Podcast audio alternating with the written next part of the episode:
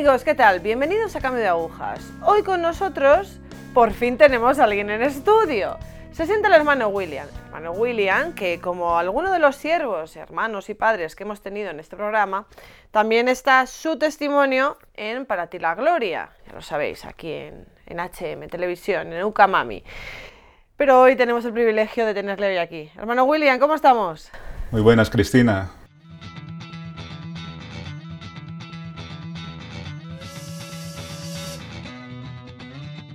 Bueno, pues vamos a comenzar un poco.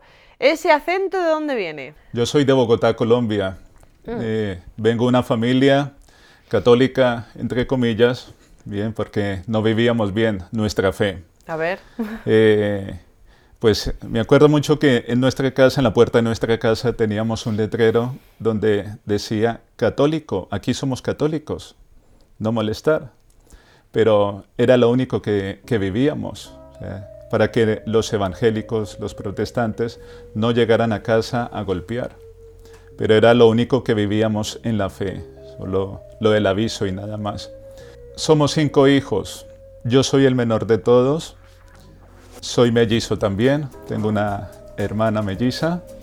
Y bueno, pues eh, mis padres se fueron eh, preocupando siempre por darme una buena educación. Bueno, Y pues en lo poco que ellos vivían su fe, pues también trataban de, de dármelo. Nuestra fe era de, ir a, a matrimonios, a bautizos, cosas así. Y a misa algunos, algunas veces, muy poco lo, lo vivíamos, muy poco lo vivíamos.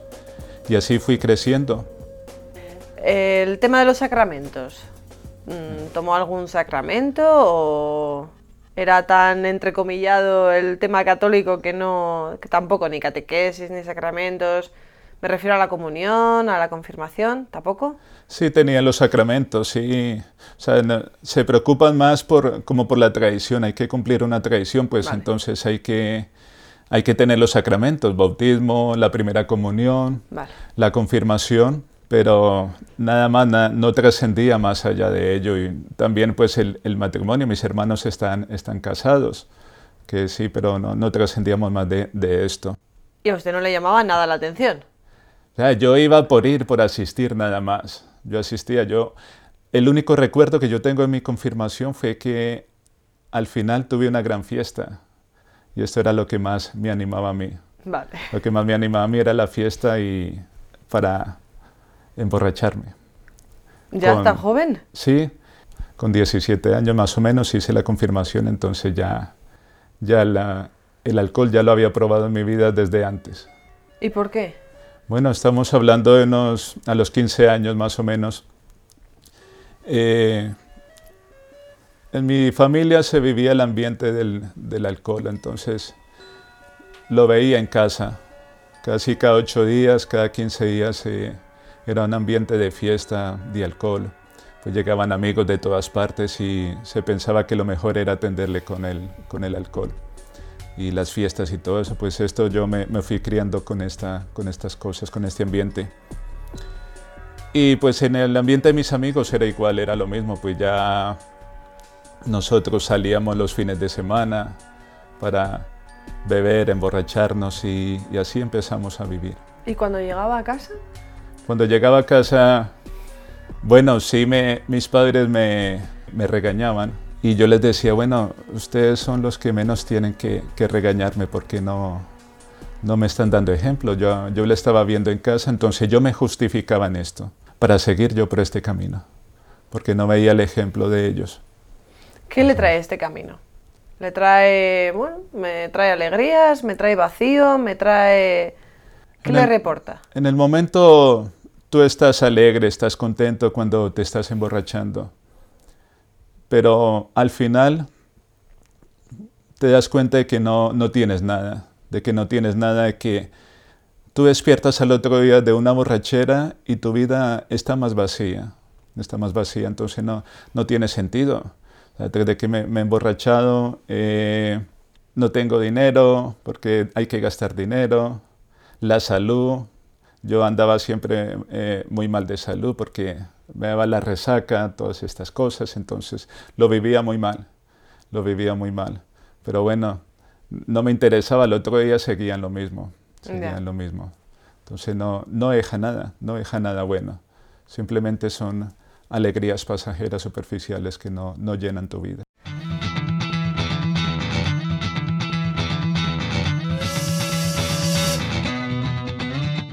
¿Qué circunstancias principales cree que marcan sus primeros 20 años? Algo que marcó mucho mi vida fue la muerte de mi hermano. Como he dicho, somos cinco, somos cinco hijos. Mi hermano, el de la mitad, el del medio, el tercer hijo, pues teníamos una relación, relación buena y, y nosotros nunca, en mi casa nunca hubo discusiones, o sea, las discusiones normal que tienen los hermanos, pero de golpes, cosas así, nunca lo había. Y un día, después de, de estar bebiendo, estábamos todos ahí bebiendo en casa, en una fiesta, pues eh, empezamos a discutir con él, con mi hermano, empezamos a discutir. Era un problema que venía muy, muy atrás, algunas circunstancias, y fue tanto mi enojo y el enojo él que pues nos fuimos a los golpes. Nos fuimos a los golpes, peleamos entre los dos. Él se fue de casa y él estaba muy, muy bravo, muy disgustado conmigo. Yo también tenía mucha rabia y pues yo le decía, yo, bueno, yo justificaba que él estaba obrando mal, que por eso se había merecido la, la paliza y todo esto. Pero al final, después de que se fue de casa, a los ocho días, yo estaba viajando, estaba fuera de casa y me dieron la noticia de que mi hermano había muerto. Había muerto, entonces esto ha marcado mucho en mi vida, porque la última vez que yo lo vi a él fue en una discusión entre los dos. Entonces esto marcó mucho mi vida.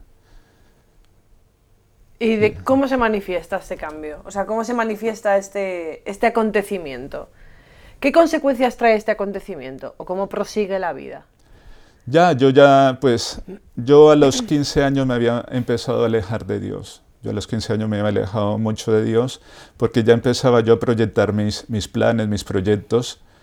Yo quería hacer mi propia voluntad. Entonces yo ya estaba empezando a ver a, a mi familia como un obstáculo en mi vida y a Dios también. Entonces yo a Dios lo dejo en el último, en el último vagón y a, mi, y a mi familia igualmente. Entonces yo ya tengo mis planes y mis proyectos. Yo ya me había alejado de Dios. Pues cuando mi hermano murió, pues eh, yo entré más en rebeldía con Dios. Más en rebeldía con Dios. Y pues esto quería, o sea, tenía la, el cargo de conciencia de, de haber, haber discutido con mi hermano, haber peleado con él, pues todo esto lo quería pagar más con el licor, con las borracheras y las fiestas y pues ahí empezó a marcar más en mi vida. Entonces ya era más enfocado yo en el alcohol, en el alcohol, en el, en el emborracharme, emborracharme. Esto ha marcado mucho mi vida. Y así fui, fui, fui viviendo así mi adolescencia, terminando mis estudios, el bachillerato, y allá pues tenía que tomar decisiones en, en, mi vida. Claro, porque terminamos el bachillerato y queremos empezar una carrera, eh, ¿o no? Era o... así, sí quería empezar una carrera de la cual no, no pude terminar. Estaba estudiando ingeniería de telecomunicaciones, pero no la terminé pues precisamente porque ya el mundo, los vicios estaban muy, muy dentro de mí. Muy metidos. Estaba muy dentro de mí. Entonces ya quería hacerlo, pero había algo que no, no me dejaba, no me dejaba y era que estaba, estaba completamente enseguecido en este mundo ya de los vicios, del, del alcohol, todas estas cosas. Entonces esto no me permitía estudiar bien, no me permitía estudiar bien. Entonces estudiaba algunos veces, meses, me retiraba, volvía otra vez, me retiraba y así poco a poco iba hasta que no, no, no la terminé. ¿Cómo empezamos a centrarnos? Pues después de unos años mis padres murieron. Primero murió mi papá y a los, a los seis meses murió mi mamá. Entonces, en este tiempo fue un tiempo más de rebeldía hacia Dios, más de rebeldía. Si antes no lo tenía, pues aquí, aquí fue peor. Y le echaba la culpa a Dios de la muerte de mis padres. Y también pues mi conciencia no me dejaba en paz porque también había sido muy mal hijo. Como le dije, pues a los 15 años yo había desplazado a mi familia en el último lugar, entonces poco, poca atención le tenía yo a mi familia, a mis padres. Les despreciaba mucho. Muere mi papá, pues rebeldía con Dios y enfocado más en el, en el, en el alcohol, más en el alcohol, más borrachera, más borrachera. Y ahí pues tenía que empezar a, a coger responsabilidades en mi casa porque mi papá era el que llevaba la responsabilidad ahí en mi casa y, y me dolía a mí sacar dinero de mi bolsillo para, para dar en, casa, para ayudar a mi mamá, pues esto me, me tenía muy mal. Y, discutía con Dios, discutía con Dios todas estas cosas. Y a los seis meses muere mi mamá, murió ella, y allá fue, fue peor, allá entré en crisis refugiándome en todos los vicios, la, las mujeres, alcohol, refugiándome en todas estas cosas y mi vida ya no tenía sentido, que ya no, ya no había nada en mí, ya no había nada en mí. ¿A todo esto dónde están sus hermanos en ese momento? Mis hermanos estaban siempre al lado mío ahí apoyándome, apoyándome. Ellos estuvieron siempre al lado aconsejándome. Ellos tuvieron también un proceso de conversión. De conversión. Ellos empezaron primero y estaban hablando, me, me, hablaban de Dios, que me arrepintiera, que fuera a la misa, que me confesara. Ellos estaban siempre ahí, ahí pendientes de, de mí y siempre me veían sufrir mucho, me veían sufrir mucho y, y, me decían, William, ¿qué te pasa? ¿Por qué estás así? Mira, no te refugies más en esto. Sal adelante. Siempre me estuvieron al lado mío apoyándome, pero yo no les, no les miraba, yo no les hacía caso, no les hacía caso. Después de un año, año y medio, dos años más o menos, no, no me acuerdo bien ahora, de la muerte de mis padres, pues de estar tanto en el vacío, de estar tanto en, el vacío, pues un diciembre, 18 de diciembre, me desperté y algo, algo muy curioso en mí, porque yo me despertaba y yo lo primero que hacía era pensar, ¿dónde me voy a emborrachar hoy? ¿A qué chica voy a llamar hoy? ¿Con qué, ¿Con qué pasar todas estas cosas? Pero ese 18 de diciembre, cuando me desperté, lo primero que dije fue, no más, no más. Tengo que acabar con esta vida, terminar con, con esta vida. Y me acordé mucho de las palabras de mi abuela, mi abuelita, antes de morir, me dijo, nunca deje de ir a misa, nunca deje de confesarse y no deje de rezar el rosario. Estas fueron sus palabras. Y yo en ese momento me acordé. una, yo no sabía por qué, yo no sabía por qué voy a dejar esto. Yo no entiendo si lo primero que se me viene son dónde voy a, estar en, en, los vicios. Y no en ese momento no lo entendía, pero ya después lo entiendo que es, era una gracia de Dios en ese momento. Y pues me acordé de sus palabras de, de mi abuelita y pues lo que tuve, lo que hice fue ir esa, a confesarme, a hablar con el párroco de mi iglesia. Hablé con él y le dije, pues mira, mi, mi vida es una desgracia, no tiene sentido. Quiero suicidarme, quería suicidarme también. Entonces él me dijo, no, no tienes que estar tranquilo, Dios te ama mucho, Dios te tiene para cosas grandes y ahora lo que tienes que hacer es pues preparar una buena confesión, hacer una confesión general. Y me fui a hacer eso, casi una semana preparando esta confesión general. Llevaba un, un, tocho así de libro. Estuve casi hora y media confesándome. Y cuando salí, cuando recibí la, absolución, el perdón de mis pecados, era el hombre más feliz del mundo. Yo sentía una paz, una tranquilidad. Había dejado todo y el Padre me dijo, Dios te ama mucho y hoy hay una gran fiesta en el cielo. Hoy hay una gran fiesta en el cielo, fue lo que me dijo, me dijo el Padre y yo, yo salí súper feliz. No me extraña. Súper feliz salí de allí. ¿Y a partir de ahí? Porque ¿en qué edad estamos ahí? Estamos hablando de 28, 29. Vale. Más o menos a, a esa edad.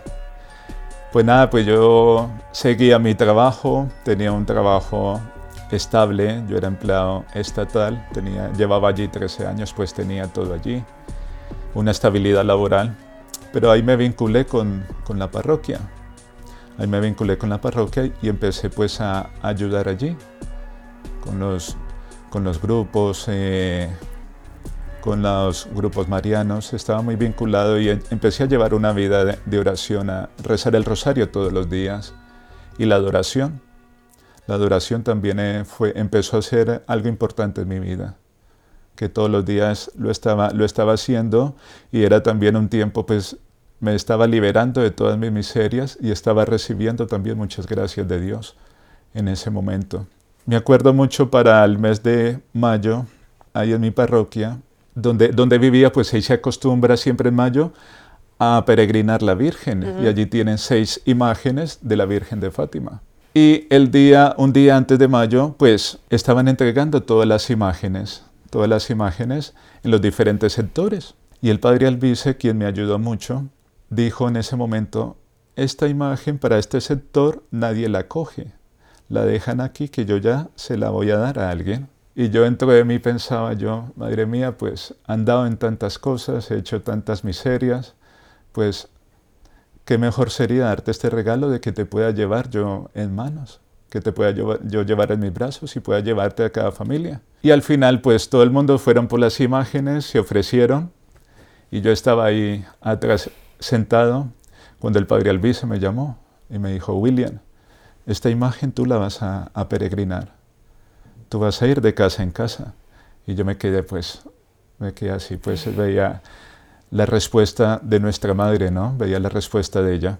Y empecé a peregrinar la Virgen en mi barrio. Pues eso era, era un acontecimiento, porque el que se emborrachaba, el que llegaba en el, en el carro con música a tope. A tope. El que no dejaba dormir a los vecinos. Al otro día estaba andando con una, con una virgen de casa en casa. Y eso fue un tiempo de gracia también. Era únicamente por mayo. Pasó mayo, junio, julio, agosto y el padre Albice me llamó y me dijo, William, ¿qué pasó con la, con la imagen de la Virgen? Y yo, no, padre, pues es que todavía estamos ahí, estamos ahí trabajando. Y duré peregrinándola hasta el mes de febrero, más o menos por todo el, por todo el sector, organizábamos el rosario, organizábamos pues reuniones, charlas con, con familias. Esto. Era un, tiempo de gracia.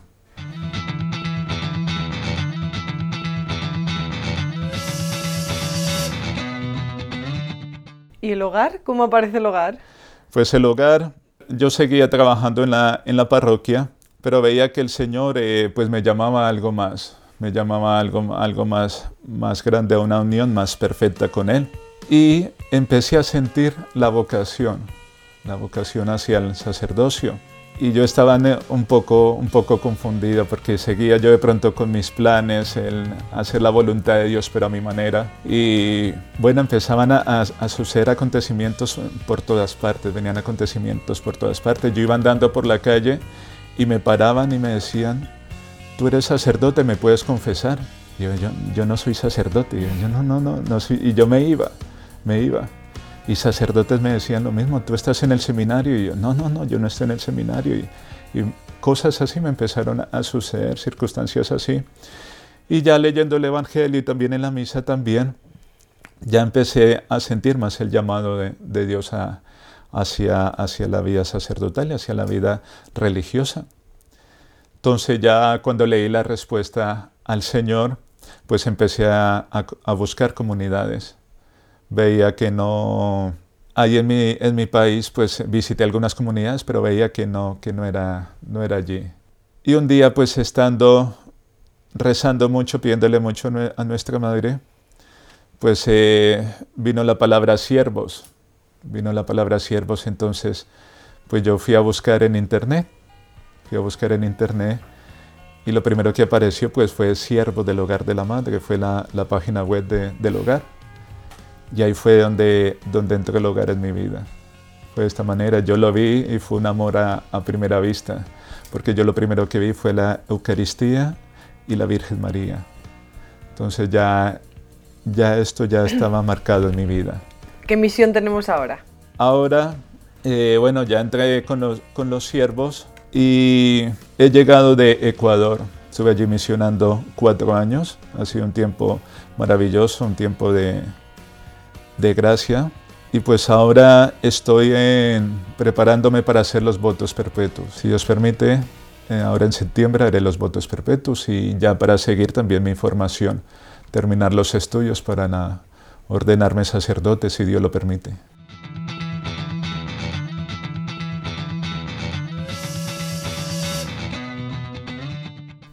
¿Qué le ha dado la Virgen? ¿Qué me ha dado la Virgen? Me ha dado la vida. He vuelto a vivir por ella. He vuelto a vivir por ella porque estaba en la oscuridad, estaba completamente muerto. Entonces me ha dado la, vida completamente la Virgen nuevamente y, y aquí me tiene, me lleva de su mano. Jóvenes como como usted hace unos años, hay ahora a millones. En cantidad. ¿Qué les decimos? Que no pierdan la esperanza, que hay un Dios maravilloso que, que les ama y, y, que le busquen, que le busquen. Que la vida es mucho más de emborracharte, de drogarte, de estar en la impureza, de vivir en los vicios. La vida es mucho más que eso. Hay algo muy grande para los jóvenes, que es el amor de Dios, pero Lamentablemente hoy los jóvenes están tan distraídos, están tan absorbidos completamente por el mundo que a veces no pueden ver esta invitación del Señor. Hermano William, genial. La Virgen le ha llevado hasta aquí. Sí, es por ella, es por ella que estoy aquí. Siempre he estado muy agradecido por ella. Es mi madre, entonces estoy muy, muy feliz, muy contento. Es nuestra madre. Gracias. Gracias por su testimonio hoy.